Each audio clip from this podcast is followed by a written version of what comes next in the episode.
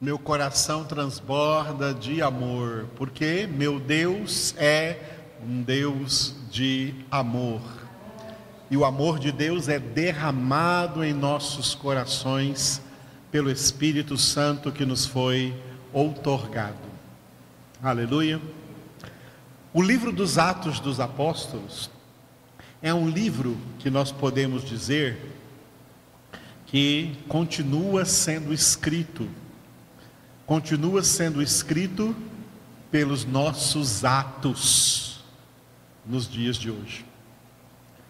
É, um, é apenas um livro, um capítulo inicial, livro dos Atos dos Apóstolos, um capítulo inicial de todos os atos, não só dos apóstolos, como de todos os discípulos de Jesus Cristo, todos os filhos e filhas de Deus na história da humanidade. Então, esse livro continua sendo escrito e hoje nós é que estamos escrevendo essa história pelos nossos atos, atos de filhos de Deus, continuamos escrevendo este livro.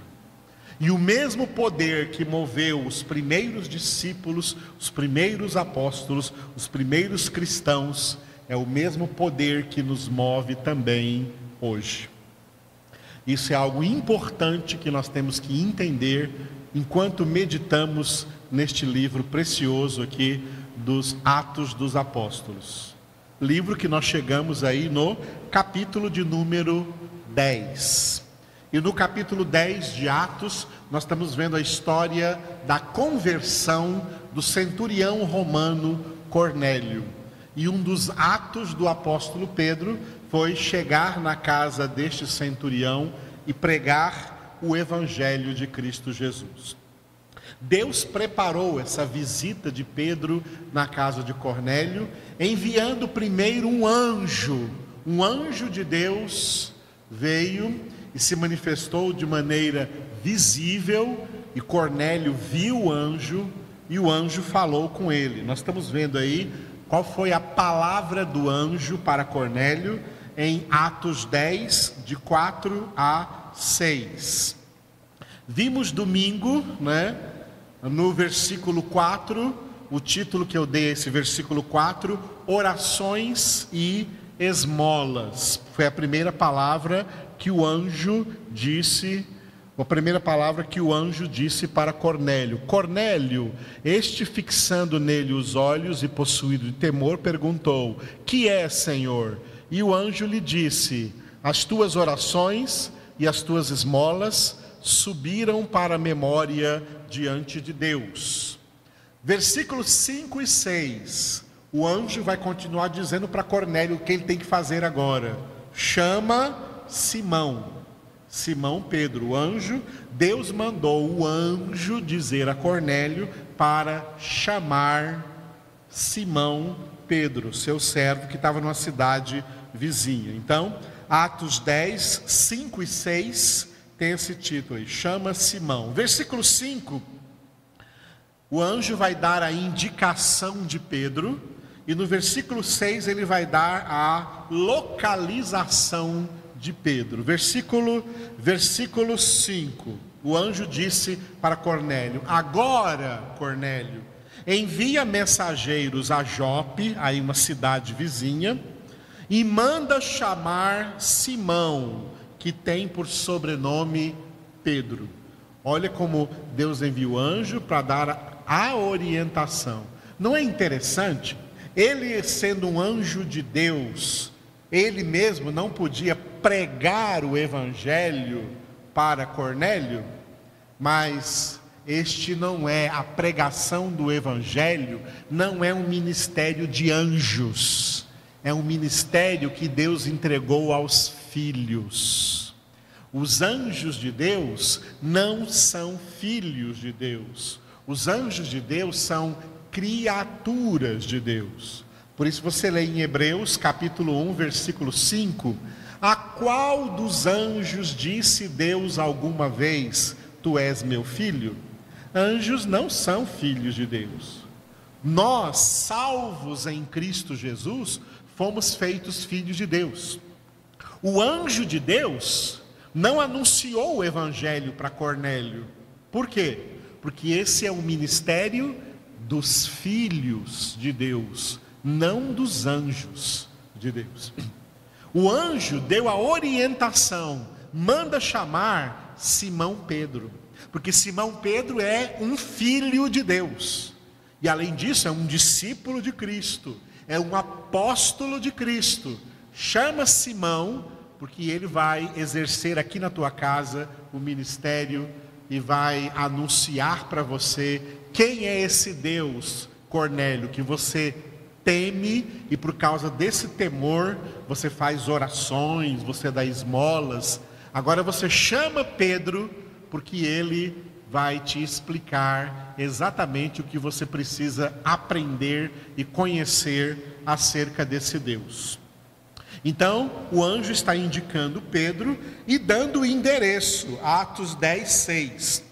Versículo 6, o anjo continuou falando para Cornélio: Ele Pedro está hospedado com Simão, outro Simão, que é um curtidor, cuja residência está situada à beira-mar. Cidade de Jope ficava à beira-mar, então ali estava hospedado Simão Pedro. Então o anjo sabe até o endereço aonde Pedro estava, tá? O anjo deu até a localização do GPS para eles acharem aonde que o Pedro estava, porque era para buscar, para buscar Pedro para que ele pregasse ali.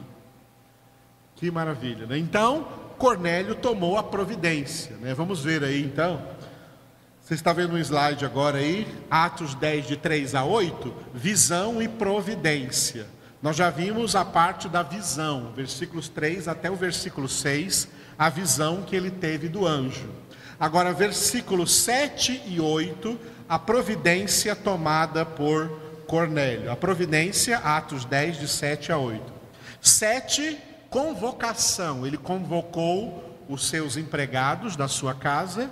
E versículo 8, ele os enviou. O envio destes empregados para trazer Simão Pedro. Então, versículo 7. Logo que o anjo se retirou, né, logo que se retirou o anjo que lhe falava, chamou, Cornélio chamou dois dos seus domésticos, domésticos aqui eram escravos da casa, era época de escravagismo. Então ele chamou ali dois dos seus domésticos e para acompanhá-los um soldado então, um soldado romano, já que, como centurião romano, Cornélio tinha 100 soldados romanos às suas ordens.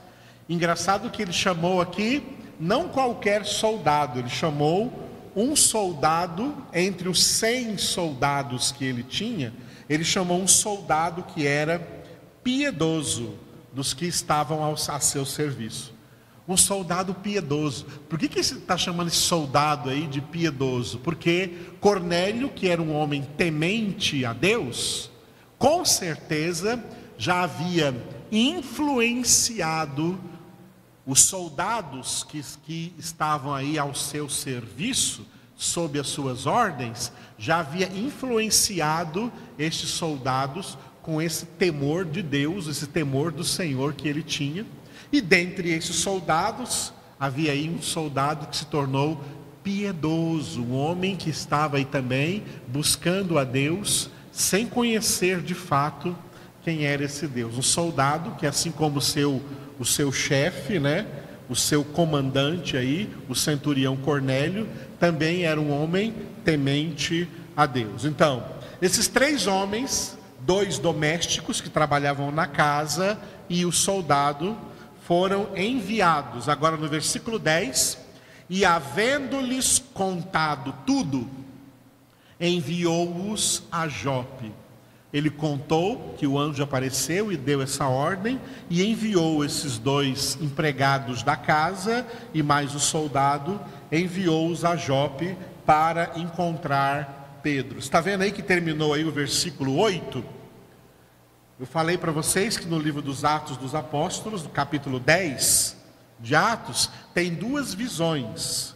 Do versículo 1 até o versículo 22, são duas visões. Do versículo 1 ao versículo 8, que nós acabamos agora, tem a visão de Cornélio. Agora, do versículo 9 ao 22, nós vamos ver a visão de Pedro. Ao mesmo tempo que Deus deu uma visão para Cornélio, ele deu também uma visão para o apóstolo Pedro, a partir do versículo 9. Então você vai ver visão de Pedro, do versículo 9 ao versículo 22. No versículo 9, eu dei o título de Oração no Telhado, e depois do 10 ao 22, o lençol das mudanças. Pedro vai ter a visão de um lençol que vai mudar muitas coisas na vida dele, no pensamento dele. O versículo 9 está escrito assim, acompanhe comigo aí. Título desse versículo: Oração no telhado. Engraçado, né? Pedro subiu ao telhado para orar. No dia seguinte, indo eles de caminho e estando já perto da cidade, enquanto os homens enviados por Cornélio estavam chegando, subiu Pedro ao eirado, eirado é o telhado, por volta da hora sexta a fim de orar. Hora sexta é meio-dia. Tá? Como o apóstolo Pedro é, uma, é um cristão que veio do judaísmo, ele tinha costume de ter horários marcados durante o dia para orar. Um desses horários era a oração do meio-dia. Antes de almoçar, todos os dias, antes de comer, eles oravam, tá? Tinha um momento de oração, não aquela oração rápida que a gente faz antes de comer, porque já está morrendo de fome. Não, era uma, um momento de oração mais longo. Depois dessa oração é que iam então, iam então almoçar. Essa era chamada a oração da hora sexta, tá? A oração da hora sexta. A hora sexta é o meio-dia, a oração do meio-dia, quando o sol está a pino. Então Pedro estava sobre aquele telhado orando, né, a fim de orar ao Senhor. E aí então ele vai ver uma visão, o lençol das mudanças, do versículo 10 ao 22. Do versículo 10 ao 22 ele vai ter a visão. Do 10 ao 16, a visão do lençol. E do 17 ao 22, como Pedro ficou perplexo diante dessa visão. Perplexidade de Pedro. Então, na visão do lençol, de 10 a 16, de 10 a 12, esse lençol é o objeto que Deus vai usar para ensinar, para trazer uma mensagem para o apóstolo Pedro. Então, eu dei o título aí de visão do objeto, de 10 a 12. E do 13 ao 16 vem um diálogo de Pedro com Deus. Concentrando-nos então do 10 ao 12, visão do objeto. Versículo 10 Pedro em êxtase. E versículos de 11 a 12 ele vai ver o céu aberto. Versículo 10, é nesse versículo que vamos parar nessa noite. Atos 10, 10. Pedro em êxtase. Estando com fome, é claro, porque era meio-dia, quis comer. Mas, enquanto lhe preparavam a comida, sobreveio-lhe um êxtase. Repetindo esse versículo 10, que aconteceu com Pedro ali onde ele estava, em Jope, na casa do Simão curtidor, meio-dia, hora sexta, estando com fome, quis comer, mas enquanto lhe preparavam a comida, sobreveio-lhe um êxtase. O que é isso? O apóstolo Pedro teve uma experiência espiritual forte ali com Deus. Amados, é importante nós entendermos que na nossa vida cristã, Deus reserva, Deus, não nós, tá? Pedro não pediu, Pedro não estava ali orando e falando com Deus assim: Senhor, me dá um êxtase aqui agora. Pedro estava fazendo o que ele fazia todos os dias. Todos os dias, ao meio-dia, antes de comer, ele orava. E depois, enquanto ele orava, o almoço estava sendo preparado, depois ele ia almoçar. Mas nesse dia, sobreveio-lhe Olha esse verbo sobrevir, sobreveio-lhe um êxtase. Experiências fortes, espirituais com Deus, não é algo que nós buscamos, é algo que Deus é quem toma a iniciativa e não nós, tá? Se você entende o que eu estou falando, se você é uma pessoa que tem experiência com Deus, como eu tenho também, você vai entender isso. Nós fazemos o que temos que fazer diariamente. Isso se chama ordinário. Ordinariamente, na ordem do dia. Todos os dias temos que orar, todos os dias temos que meditar na palavra de Deus, todos os dias temos que buscar o Senhor, a face de Deus, de todo o nosso coração. Não significa que todos os dias Deus vai nos dar uma experiência extraordinária. Essa é a diferença entre o ordinário e o extraordinário. O ordinário é o que nós devemos buscar. Pedro estava aqui buscando o ordinário, o que ele fazia normalmente todos os dias. Ele estava orando como ele fazia todos os dias. Orar é algo que nós temos que buscar todos os dias. Meditar na palavra é algo que temos que buscar todos os dias. Mas uma experiência extraordinária, quando é que nós teremos? Sabe qual a resposta a essa pergunta? Quando Deus quiser. Não quando você quiser. Não quando eu quiser quando Deus quiser. Você pode ler nas Escrituras que as pessoas que tiveram experiências fortes de Deus, elas não tiveram essas experiências porque elas estavam pedindo por elas ou buscando essas experiências. Não, elas estavam vivendo no seu dia a dia normal e de repente sobreveio. De repente vem para eles algo que Deus é quem planejou uma experiência extraordinária que Deus é quem planejou. Moisés não estava esperando ver a sarça ardente, mas um dia ele viu, estava lá, ele não esperava e viu a sarça ardente aquele dia. Aconteceu, foi algo extraordinário.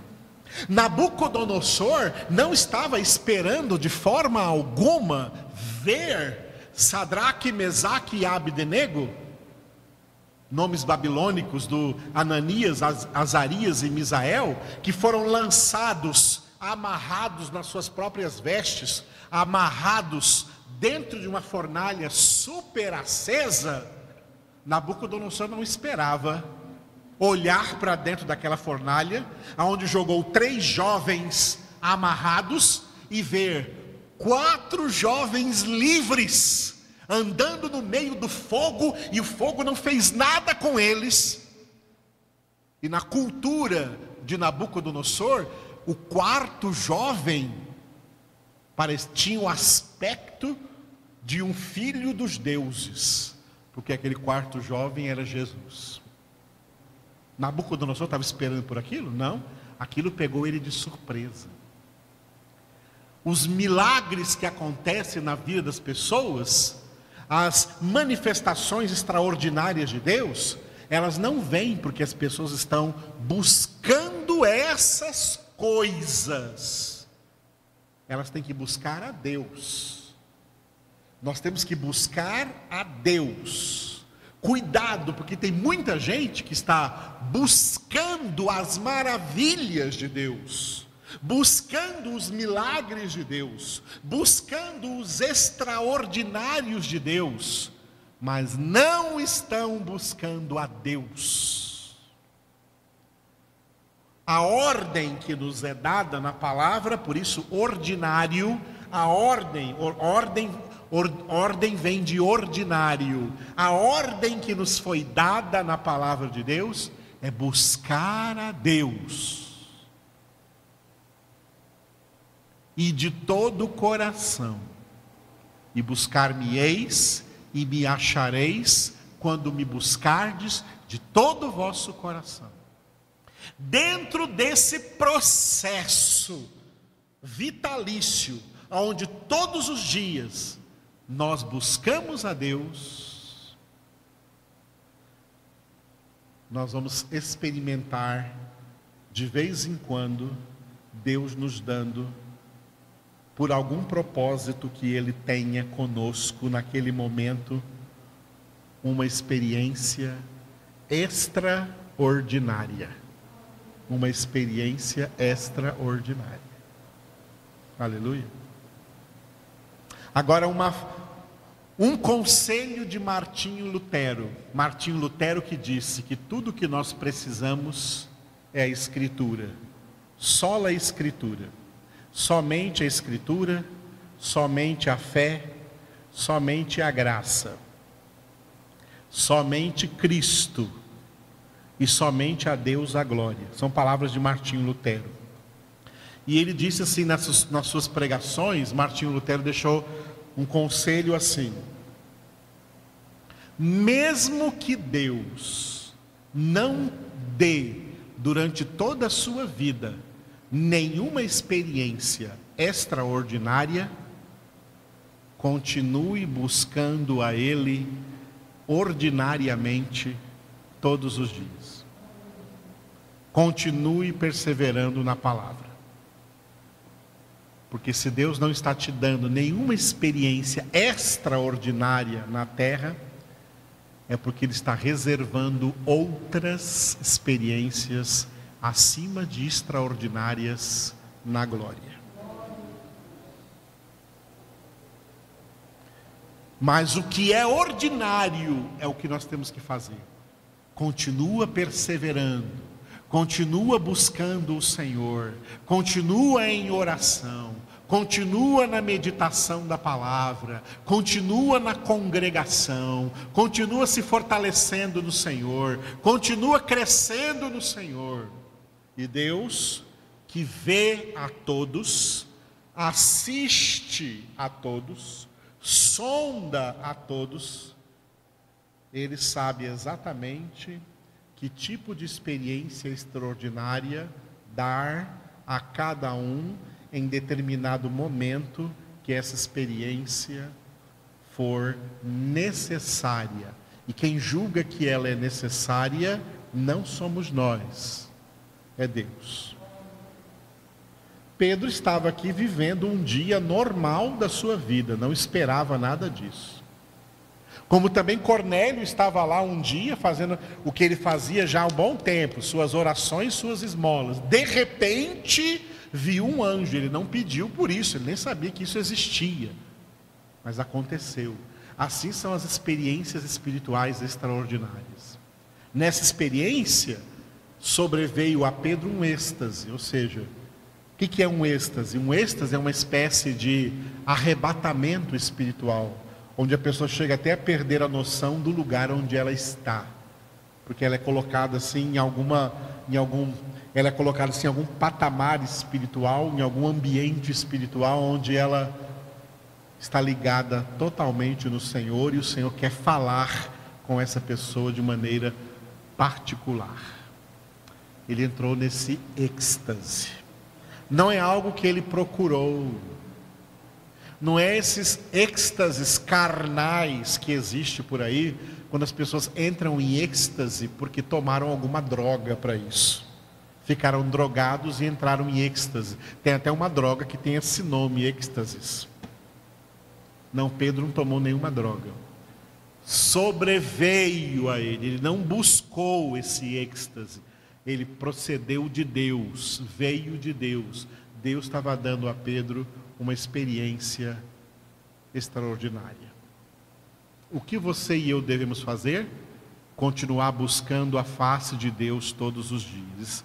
Nós buscamos o que é ordinário e Deus é quem faz o que é extraordinário. E creia, Ele faz. Aleluia. Oremos juntos. Senhor nosso Deus, Santo eterno, todo-poderoso. Sabemos que tu és grande, sabemos que tu és Deus tremendo e poderoso. Sabemos que tu és o Deus que tudo podes.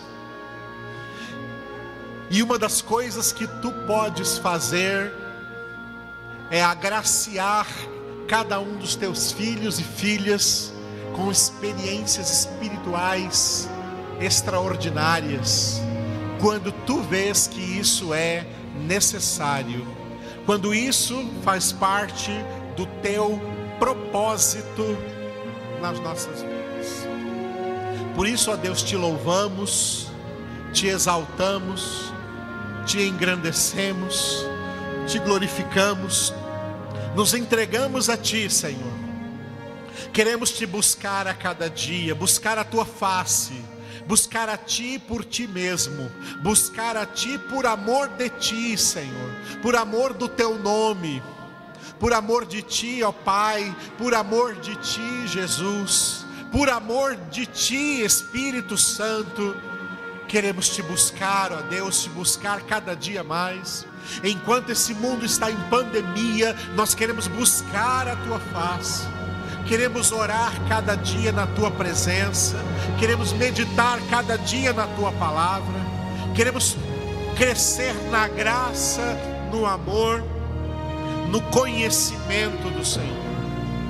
Por isso que nós entregamos a ti o nosso corpo, a nossa alma, o nosso espírito e dizemos a Ti, como teus servos e servas disseram na história: Eis-me aqui, Senhor, eis-nos aqui, Senhor, faça em nós conforme a Tua palavra, a Tua vontade, em nome de Jesus. Amém.